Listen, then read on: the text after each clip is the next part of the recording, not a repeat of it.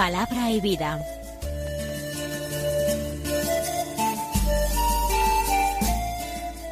Con el Padre Manuel Horta, desde Sevilla.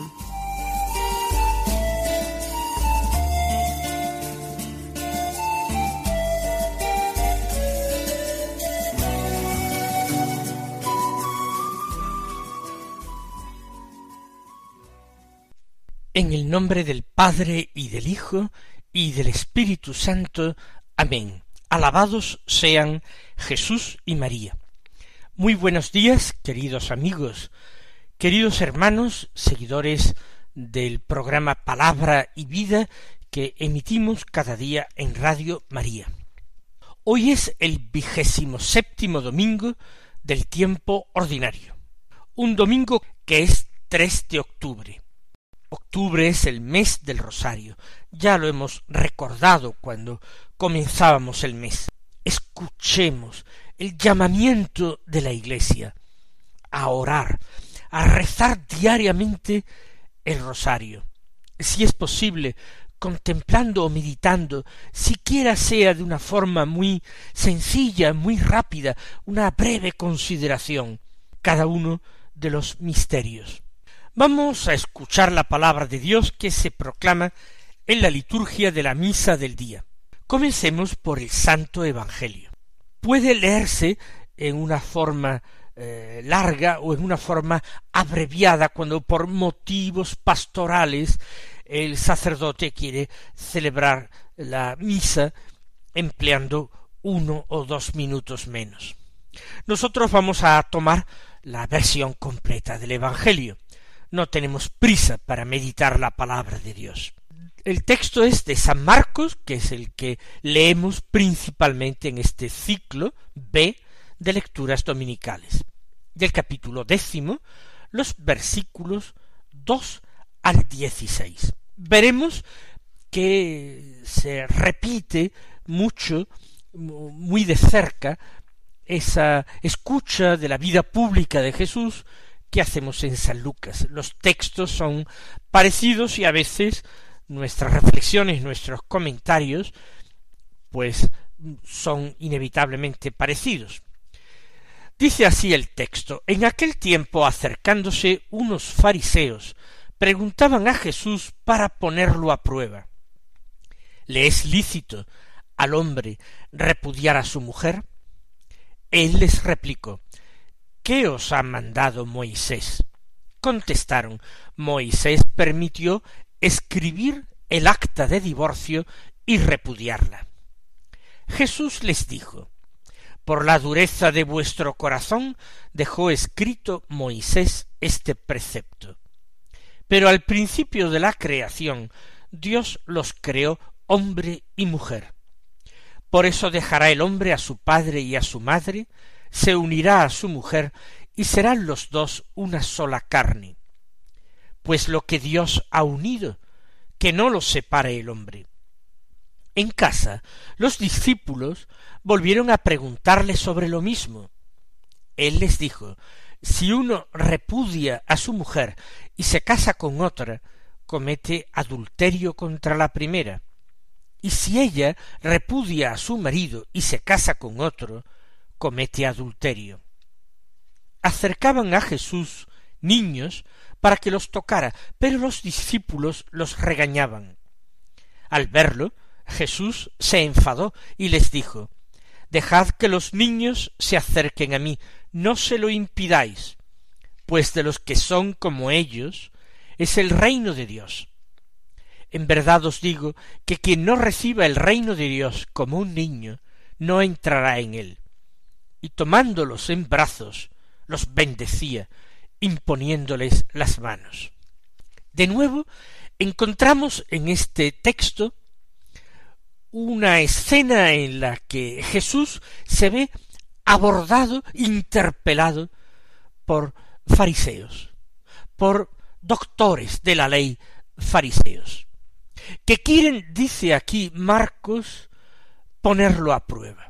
A veces tanta insistencia en ponerle a prueba revela que aquellos hombres ya tienen hecho un juicio sobre Jesús, un verdadero prejuicio acerca de la persona y de la enseñanza de Jesús. Y por tanto lo único que están buscando es condenarle, tener argumentos sólidos con que condenarle, no simplemente sus propias intuiciones, que diríamos mejor que son sus propias tentaciones, porque no es otro sino el espíritu del mal quien los azuza en contra de Jesús. De forma que ellos, que tenían que ser ministros de la ley, maestros para los hombres de la voluntad de Dios, se convierten en verdaderamente enemigos de Dios, adversarios de Dios, colaboradores de Satán, que es el gran adversario de Dios. Quieren poner a prueba a Jesús como el diablo mismo en el monte de las tentaciones, después de recibir Jesús el bautismo en el Jordán, quiso ponerlo a prueba. Y vienen con una eh, cuestión de interpretación de la ley de Moisés. ¿Le es lícito al hombre repudiar a su mujer? Formulada tal cual, la cuestión no ofrece dudas. Según la ley de Moisés, a un hombre le era lícito repudiar a su mujer. Pero este Evangelio, San Marcos, lo escribe según la predicación de Pedro, principalmente a paganos, principalmente a cristianos que proceden del paganismo, de la gentilidad. La predicación de Pedro en Roma, quizás. Por eso no entra en sutilezas de la ley y presenta el tema como un sí o un no al divorcio. Sin embargo, el tema es complejo. Como digo, la ley de Moisés lo autoriza. Y de las mismas palabras de Jesús se desprende esto. Por la dureza de vuestro corazón dejó escrito Moisés este precepto que permitía el repudio de la esposa. Más bien los fariseos entendemos que lo que preguntan a Jesús es si es posible repudiarla por cualquier motivo. Si hacen falta motivos graves, como una infidelidad, como un adulterio, o bastan motivos eh, leves, nimios incluso. Si basta encontrar otra mujer que guste más. Si bastan los impulsos del corazón que digan yo he dejado de amar a esta mujer y en cambio ahora amo a otra mujer. Lo mismo que si después de la segunda encuentro otra que haga eh, saltar mi corazón de emoción más y entonces resulta que es que la amo más y ya no amo a la segunda etcétera. Si uno puede dejarse simplemente guiar por los impulsos del corazón, si la fidelidad no dura más que mientras yo hallo ese contento de los sentidos, en la convivencia. Si me es lícito, como se ha puesto de moda hoy, usando esta expresión verdaderamente abominable, puedo rehacer mi vida, rompiendo mis compromisos y dejándome llevar por el egoísmo, no por el bien del matrimonio que es la fidelidad, que produce innumerables bienes a la prole, a los hijos, no, si pudo dejarme llevar simplemente por mis emociones. Canonizamos nuestras emociones o damos la importancia al compromiso que libre y responsablemente se otorga una pareja enamorada el uno hacia el otro. Jesús replica acudiendo a esa ley Moisés, ¿qué es lo que os permite? que manda? Y aquellos hombres dicen, Moisés permitió escribir acta de divorcio y repudiarla. Les faltó añadir, o al menos que Marcos lo recogiera, pero que eh, queremos saber en qué casos esto es posible, porque ellos buscaban aplicar la ley a la vida concreta y por eso había que descender a la casuística. Pero no se imaginan la respuesta tan dura de Jesús. Es que Jesús corrige al mismo Moisés. Si queréis tener argumentos en contra de mí, ya los tenéis. Por la dureza de vuestro corazón, Moisés escribió este precepto que permitía el divorcio. Pero esa no fue la voluntad de Dios en el principio de la creación, ni es la voluntad de mi Padre ahora. Al principio de la creación, lo dice la Escritura, Dios los creó hombre y mujer, y estableció y santificó el matrimonio entre un hombre y una mujer, diciendo, dejará el hombre a su padre y a su madre, y se unirá a su mujer para ser los dos una sola carne. Esto es un prodigio, esto es un don de Dios, es algo que Dios crea, que Dios obra. La conclusión entonces es evidente, lógica. Lo que Dios ha unido, que no lo separe el hombre. Ni vosotros, los doctores de la ley, ni siquiera el mismo Dios va a separar aquello que él mismo ha creado y él mismo ha formado, porque Dios no se desdice de su obra, ni siquiera de sus hijos malvados, ingratos, ni siquiera de los peores pecadores, Dios se arrepiente, sino que su amor es un amor fiel, es un amor que perdura por los siglos, es un sí eterno al hombre, al hombre pecador. Por eso, si Dios crea esa unión entre el hombre y la mujer, ni siquiera Dios quiere romperla, y mucho menos Dios puede romper y permitirse separar y dividir lo que Dios mismo ha unido. Es tan clara esta respuesta que en otras ocasiones los doctores de la ley siguen arguyendo, buscando nuevos argumentos, pero en este caso parece que quedaron mudos de asombro y desaparecieron, porque la misma argumentación de Jesús era impecable, estaba apoyada en la escritura, que es responder. Sin embargo, eso contradecía la práctica tradicional, secular del pueblo de Israel. Por eso al llegar a casa, los discípulos, que están tan sorprendidos, tan desconcertados como los doctores de la ley, siguen preguntándole sobre lo mismo. Es algo que vuelve a rebrotar en nuestros días, en nuestros tiempos.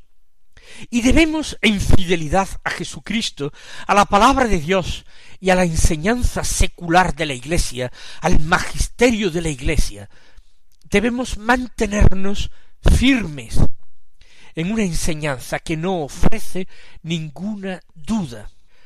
Es cierto que nuestros tiempos calamitosos hacen vacilar a los cristianos, que se arrodillan ante los dictados del mundo para aceptar todo lo que el mundo acepta ante el regocijo de Satanás, que ve que se impone más bien su palabra que la de Dios, y que se cumple su voluntad y no la del Creador. Hoy también los hombres, y digámoslo con el corazón realmente dolorido, muchos cristianos, más aún muchos católicos, buscan argumentos de todo tipo para justificar la disolución del matrimonio por la voluntad del hombre o también de la mujer. Porque el gran adelanto que hemos tenido no es que consigamos hombres y mujeres más santos, más de acuerdo con el querer de Dios, más comprometidos con su voluntad. No, ahora el gran adelanto es que no solamente el hombre pueda pecar, sino que la mujer también. Ya hay igualdad. Qué gran progreso que no solamente el hombre pueda repudiar a la mujer, sino que la mujer pueda repudiar a su marido. Verdaderamente estamos en una época de progreso, en una época de luz. Verdaderamente estamos viviendo una época espléndida de, de santidad y de luz. No, mis hermanos, no es así. Todo lo contrario. Las palabras de Jesús a sus apóstoles, que asombrados buscan aclarar esto, porque ellos han nacido, han crecido y han vivido en esta mentalidad en que el repudio estaba permitido y regulado por la ley. Él les dice, si uno repudia a su mujer y se casa con otro, comete adulterio contra la primera, comete un pecado gravísimo de los sancionados por la ley. Es un pecado abominable a los ojos de Dios. Y si la mujer repudia a su marido, ojo, también podría existir este caso en el Israel en tiempos de Jesús. Pues sería verdaderamente extraño, pero realmente para nuestros tiempos lo dejó el Señor escrito. Si la mujer repudia a su marido y se casa con otro, comete adulterio. Digámoslo claro con las palabras de Jesús. No es que rehaga su vida. No, no. Ese segundo matrimonio no es rehacer la vida, es arruinar la vida. Es enfrentarse con Dios. Es de nuevo dejarse seducir por la serpiente del paraíso que dice no, de ninguna manera moriréis. Es que Dios sabe muy bien que el día en que comiereis de este fruto se os abrirán los ojos y seréis como dioses. No, Jesús se equivoca. Es que Él, envidioso de vuestra felicidad, envidioso de que podáis rehacer vuestras vidas, os manda preceptos imposibles. No. ¿Y quién es el que nos dice todo esto? No es la voz de la misericordia, es la voz de la serpiente antigua que en el árbol arruinó a Adán y a Eva la felicidad de que gozaban. Vamos entonces a escuchar la palabra de Dios, a ser consecuentes y no enfrentarnos con Dios pretendiendo enmendarle la plana.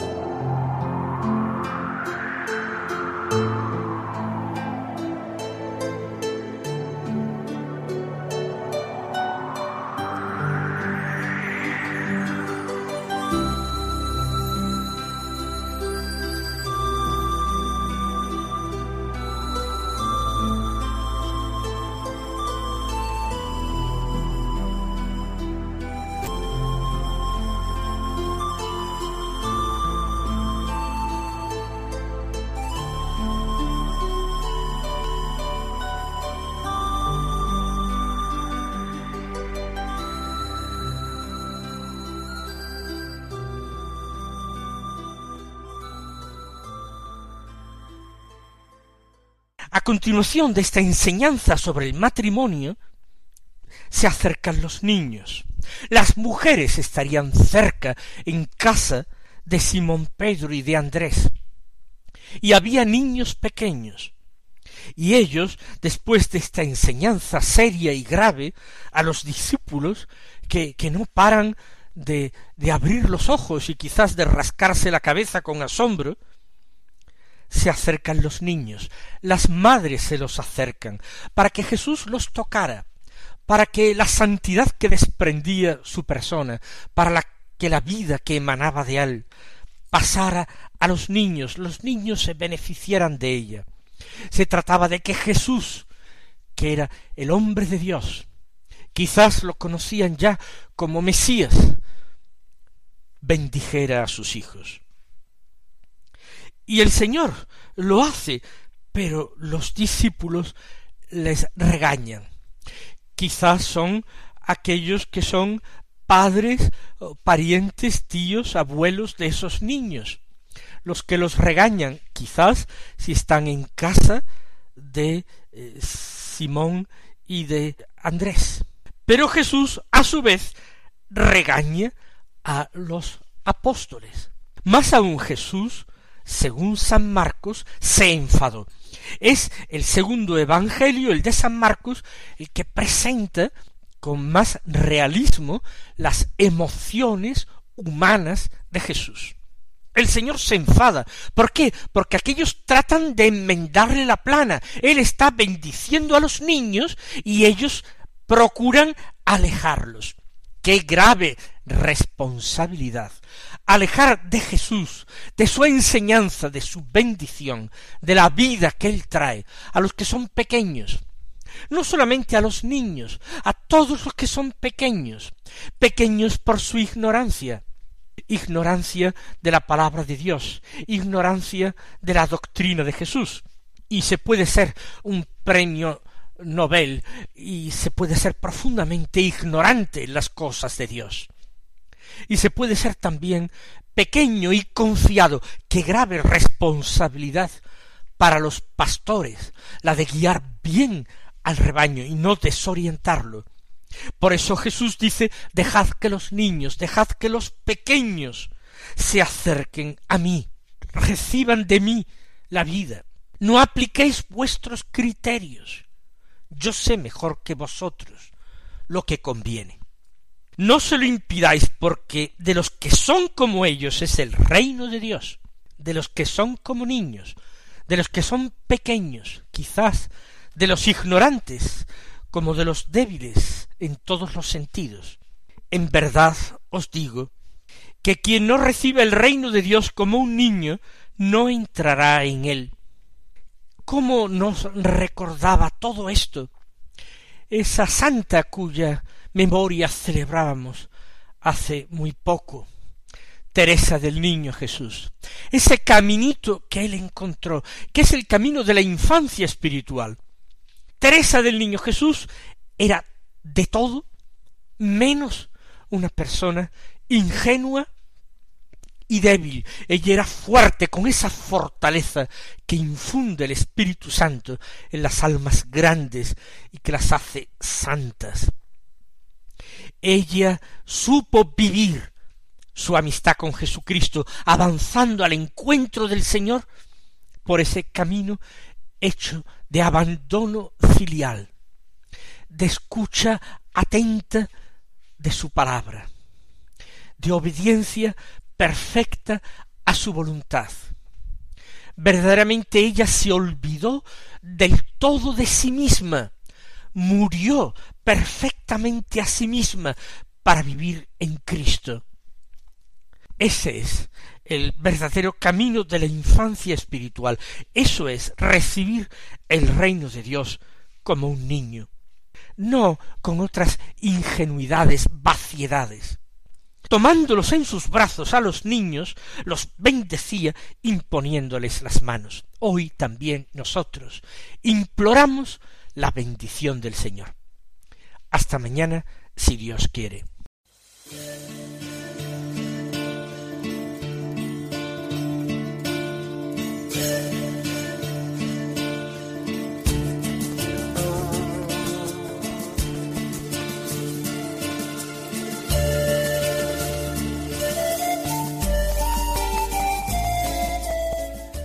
Concluye Palabra y Vida, un programa dirigido desde Sevilla por el Padre Manuel Horta.